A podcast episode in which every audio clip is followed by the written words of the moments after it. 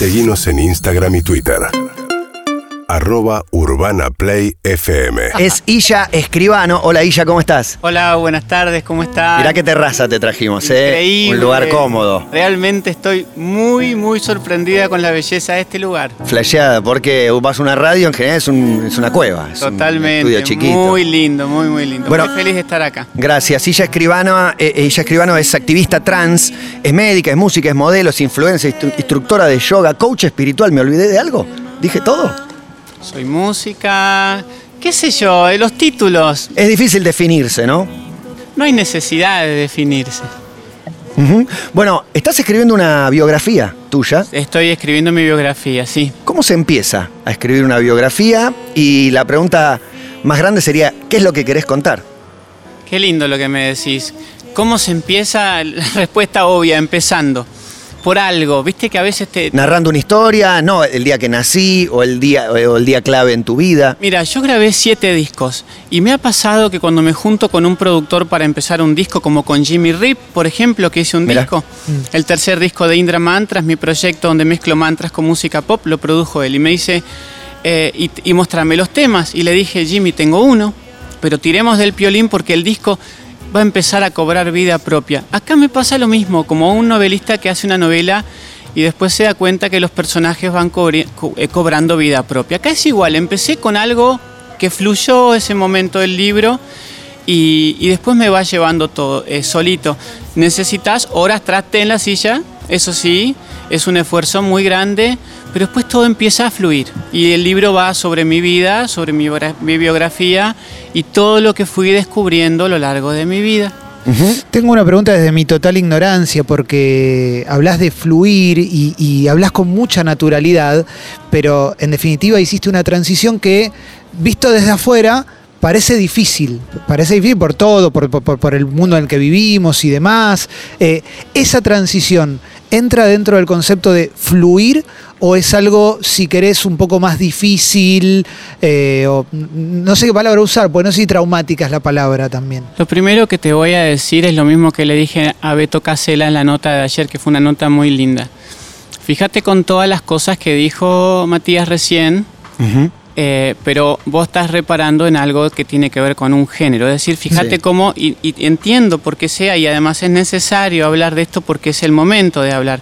En cinco años, esta charla va a ser tan obsoleta como de hablarle a una persona, che, te implantaste pelo o te gusta tal cosa.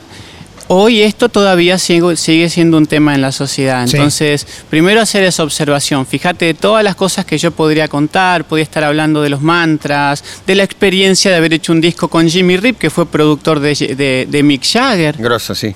Eh, de la entrevista que tuve con la mujer de George Harrison en su casa cuando me invitó a cenar, a raíz de una canción que hice. Esa no la tenía. Bueno, para esa vamos a ir La igual. mujer de Harrison, sí, sí, vamos a ir. Pero Vamos a por estar eso, ahí, ¿eh? pero y así como te cuento yo esto, cualquier persona que se siente acá va a tener otras historias súper Claro. ricas e interesantes para la audiencia. Además siento que este tema del género ya empieza a ser como, como aburrido. Como que cansa. Bueno, pero, pero, Pero- sentiste en algún momento como la responsabilidad de pensando en los, las que sufrieron mucho, pensando en tu sufrimiento o no, y decís, uy, tengo que tirar un mensaje para que los que vienen atrás. O ya eso va naturalmente, se da, ya está. Es una combinación de ambas, la que decís Martín, y respecto de tu pregunta que no quería dejar de respondértela, por supuesto que hubo una dificultad y por supuesto que los escollos han sido enormes. Pero lo hermoso, hace el año pasado di una charla TED y ahí digo esto, que me encuentro en mi casa después de muchísimos años de haber hecho cualquier cantidad de cosas y me pregunté a mí, ¿yo soy feliz? Y mi respuesta fue no. Y la vivencia que tuve, y ahí salí de la cabeza, no fue un pensamiento, fue una vivencia, fue, si no soy feliz, no tengo nada que perder. Y fui a por mi vida. Y en el momento que fui a por mi vida, solté el freno de mano, no tuve nada que decidir y todo empezó a fluir. Hubo obstáculos, no tenés una idea cuántos, y sigue habiendo. Pero lo hermoso de esto es hacer del obstáculo el camino. Lo bueno. dice Illa eh, Escribano. Eh, sí, los obstáculos un, un montón, un montón. Pienso en, no todas las personas vivieron la, la- la idea interna, que no sé cómo será, de pensar, desayuno o me mato. Una frase tremenda que leí, que venía un poco de tu, de tu historia, me impactó mucho leerla. Es cierto, no mucha gente tiene ese pensamiento literal, pero al mismo ¿Era así, tiempo... era literal? ¿Lo Literal, todas las mañanas? literal, literal. Mira, yo vivía que acá, sufrido mucho para... viví acá muchísimos años. ¿Acá cerca? En Ravignani, Car- y Ravignani y Cabrera, acá. Raviñán y Cabrera estamos no, ahora. Ravignani Y- que era y... Entre Carranza y Raviñán y en alguna. Ravignani y El Salvador. Y El Salvador, No perfecto. En la esquina, acá nomás. ¿Muchos años? Nos habremos cruzado en el barrio. Como yo siete años hasta que en el año hace 2000... 25 en este barrio.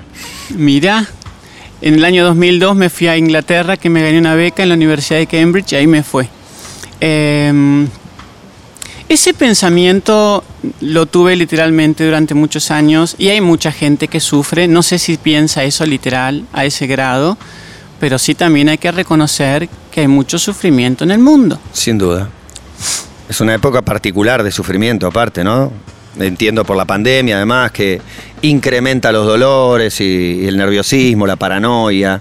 El encierro, pero si vos preguntás cuando la gente te dice de la pandemia, ¿y antes estaba feliz? ¿Y cuando se vaya la pandemia, vas a estar feliz? Sí, lo que yo siento a nivel, a nivel país, digo, estábamos como el culo antes de que arranque la pandemia. No es que la pandemia nos arruinó, estábamos muy mal en el momento que cayó. Sí, ahora pensando en lo de estar feliz o no, me gusta esa puerta porque de qué depende estar feliz. Y entonces me gustaría preguntarte, en tu caso, ¿de qué depende estar feliz? Y si ahora estás feliz, si finalmente pudiste estar feliz. Muy. ¿Y por qué? ¿Qué pasó en el medio? ¿Qué... Primero porque la vida solo es vida si es verdad y me sinceré, me sinceré conmigo y con la vida.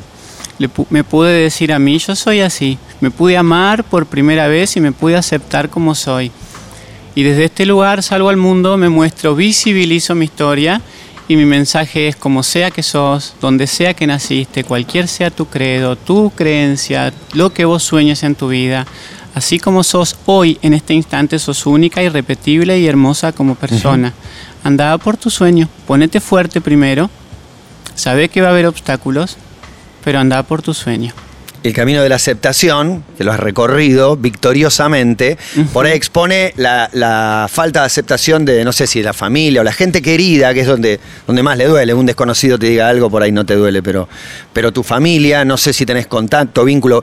Pensaba, ahora fueron las Pascuas, que había sido acaso en Pascuas cuando hablaste con tu padre para, para ponerte al día, o no sé cómo, cómo llamás vos eh, esto de aceptarte. Mira, primero, antes que nada, yo esto ya lo conté mil veces y lo cuento porque tiene que ver con lo que decís. Yo me empecé a vestir de mujer a los tres años. A los cinco años, cuando me encerraba en los baños, el éxtasis que yo sentía era increíble. Pero ya a esa edad, a los cinco o seis años, la adrenalina que me corría por las columnas vertebral de que me descubrieran, el miedo, la culpa, la vergüenza, el cómo te voy a mirar a los ojos, sintiéndome una basura, algo fallado, un error de la creación. A mí nadie me dijo nada, pero hay algo que, que se huele, que se hereda, que se siente, hay un mensaje, hay mandatos familiares, sociales, socioculturales. Pongámonos en, en- en una época hace 40 años o más. Claro. No es la vida de hoy. Hoy las chicas y los chicos, las infancias y las adolescencias, tenemos mucho para aprender de ellos. Hay que escuchar más. Sería lindo que entrevisten gente joven, más. Sí, seguido. sí, recién, recién entrevistamos eh, a alguien de 21 años de un universo, parece, parece totalmente distinto. Es otra cabeza, es otro corazón. Y acá no se trata de, de entender. La experiencia que yo tuve cuando empecé mi transición fue toda la gente, el mundo me exigía que yo lo entienda. Claro. Cuando necesitaba ser protegida como una plantita que ni siquiera brotó. Pero las criaturas, era ahí, ya qué linda que está, cero drama, cero que, cero que Es explicar. espectacular eso. Y esa es mi vivencia conmigo, es re lindo Claro. ser yo. Así fue con las criaturas. Creo que hay que escuchar más a las infancias. No, está bárbaro ver el, camino de, de- de alumbramiento, diría, ¿no? Que es más que, que aceptación. El título de la nota que te hicieron en Diario AR, para mí era impactante. Es, hizo un esfuerzo enorme por pertenecer, no funcionó. Total. Pero no, porque venía de fíjate- una familia encima, eh, no sé cómo llamarla, poderosa, influyente, de Todo los eso, medios, todo, eso. Vos que me Tradicional. Vos que me hablabas de la definición al principio, todo eso entraría en una definición conservadora, representa el establishment, me cría en el establishment. Eh, esa nota la acepté y hago un paréntesis porque quien la iba a escribir era Pablo Plotkin. Sí, claro. Sí. Gran Eh, periodista. gran periodista, y yo siento una gran admiración por la pluma que él tiene y por su oficio. Este, y dije, sí, me encanta, me encanta como era un honor que me, que me entrevistara una persona que, que aprecio tanto. Bien, estás en el camino de. eh, no vas a hablar de cuestiones de género. No, no te interesa ir a los medios que para. quieran, No, no, lo no, no digo por quieran. esta nota, digo en general, como, como un Yo- postulado. Yo tuyo. creo que es necesario también. Creo que por eso hablé de la nota de Infobae para el Día de la Visibilización Trans. Es importante contar las historias, es importante que la gente sepa qué le pasa a una persona no normativa que vive en un cuerpo disidente, todos los escollos y los obstáculos que hay. La nota de Infobae, o creo que la otra decía, es de vida o muerte. Y es Sí, claro. de vida o muerte. ¿Y notás diferencia? Así como decís, en cinco años, esto va a ser una anécdota hasta graciosa. ¿Notaste el años cambio de época? ¿Sentiste un, un repudio o esa mirada condenatoria y el cambio? De mis círculos más íntimos, y no, no quiero hablar como mal de nadie, pero sí lo que te puedo decir es que encuentro una gran resistencia, una gran dificultad. Sin ir más lejos, hace dos días, a raíz de algo que dije, un amigo me llamó medio para, para decirme qué dijiste, estaba enojado, me siento tocado, y se te- me gritó y se terminó quebrando y me terminó diciendo, te tengo que decir la verdad, me cuesta aceptarte como sos. Y muchas de las cosas que dijiste me da bronca porque son cosas que quisiera decir un montón de gente y yo tampoco me animo a decirlas. Mirá vos. ¿Y qué sentiste cuando te dijo, me cuesta aceptarte Amor, como me sos"? sentí una ternura total porque Abrió su corazón al fin de cuentas. con lo que sale del corazón llega al corazón. Te dijo la verdad. Claro, si me hubiera hecho toda una explicación mental, producto de su no aceptación, todo disfrazado con un rollo, me hubiera alejado y me hubiera cerrado. Y creo que ya hemos levantado demasiadas defensas o barreras que nos aíslan de cada cual y de los demás, ¿no? Que eso dice Rumi. En vez de seguir buscando tanto el amor, me parece que es hora de empezar a buscar todas las barreras que construimos que nos alejan de él, ¿no? ¿Qué es lo que estamos buscando todos los seres humanos? Trans, gay, lesbiana, con tal peso corporal, de tal color de piel. Somos le mismo. Sí, lo dice Illa Escribano, sentada aquí en la terraza de Urbana Play. Pareciera que, que te gusta compartir lo que aprendiste. Digo, cuando contás esto de tu amigo que, que, que- que se quiebra porque no puede decir lo que vos pudiste decir, pareciera que eh, no abandonás ese como que está bueno eh, explicar, compartir, abrazar, ¿no? Nuestra naturaleza es compartir. Si vos vas a ver una buena película, cuando se puede ir al cine, ¿qué haces cuando vas a una reunión al No sabés la película que y vi. La le quemás la cabeza a pobre gente, con- le contaste tres horas de película, o anda a comer a tal lugar que es rico. ¿Querés compartir lo que a vos te hizo bien? Nuestra naturaleza es compartir. El otro día fui al centro de diagnóstico Rossi a hacerme unos análisis. Había una chiquita de tres años con un paquete de caramelo. Fue por toda la sala de espera a todas las personas mayores que había ofreciéndoles caramelo. Eso en una en adultez es impensado, hasta pensarías mal de esa persona. Claro. Pero en esa, para esa chiquita todavía no hay ego y por ende no hay miedo todavía, no hay tú y yo, porque nuestra naturaleza es compartir. Fíjate que esa chiquita salió a compartir caramelos porque como a ella le encantan, pensó que a la otra gente que también es ella, también le iban a encantar. Me imagino el adulto, ¿no? ¿Qué le pasa a este loco que me quiere dar Claro, un no. caramelo? ¿Por qué se me acerca? Sospechoso, es sospechoso. Sí, sí, no, no le aceptes un caramelo. No le aceptes un- Tenemos que empezar a sospechar de una educación y de un sistema que después de 12 años, desde ese estado, terminamos sin sonrisa, sin ganas de bailar, sin ganas de cantar y sin ganas de jugar. Y si vamos a hacer eso y si vamos a celebrar la vida, necesitamos intoxicarnos con litros de alcohol u otras sustancias que te destrozan. Tenemos mucho que aprender de las infancias. Dejaste el alcohol. Cuando empecé a meditar, o el alcohol me dejó a mí, de vuelta, no, no tomé una decisión, sucedió hace más de 20 años que no tomo alcohol. El whisky te animaba por ahí, algunas cosas que antes eran más heavy. Vos estuviste leyendo cosas. Por supuesto. por supuesto. bueno, Es Illa Escribano quien, quien nos visita. ¿Qué hay por delante, Illa? ¿Qué viene o qué deseas? Que venga al margen de aceptar lo que te venga con la mayor sabiduría. Eh, escribir el libro este año, realmente tengo mucho foco en eso. Todos los días, durante un año, guié meditaciones desde mi Instagram, porque sentí que había mucha gente que estaba sufriendo mucho y lo sigue estando. Ayer atendí a una chiquita de 15 años divina que no saben el sufrimiento que está provocando este encierro obligatorio. Mm, tremendo. Entonces seguir con las meditaciones. Si alguien nunca meditó y hoy quiere hacerlo, a las 7 de la tarde desde mi cuenta de Instagram, Illa Escribano puede sumarse. Estoy con el Illa es I-S-H-A. Yes. Y ya escriban. Yo, yo quiero que me explique ahora, quiero que nos explique un poco la meditación. ¿Qué es lo bueno de no, la meditación? no te voy a explicar nada. Si te interesa, Tenés No, que- porque me interesa, ¿eh? Porque, me- Ok, porque, Tenés espera. que atravesarla. porque lo si hago. te por- interesa, sí. hacelo durante 40 días y el día 41 vos me contás a mí qué produce. Excelente. Me gusta como desafío positivo, ¿no? Porque Sí. salís de la cabeza, estamos todo el día en la cabeza.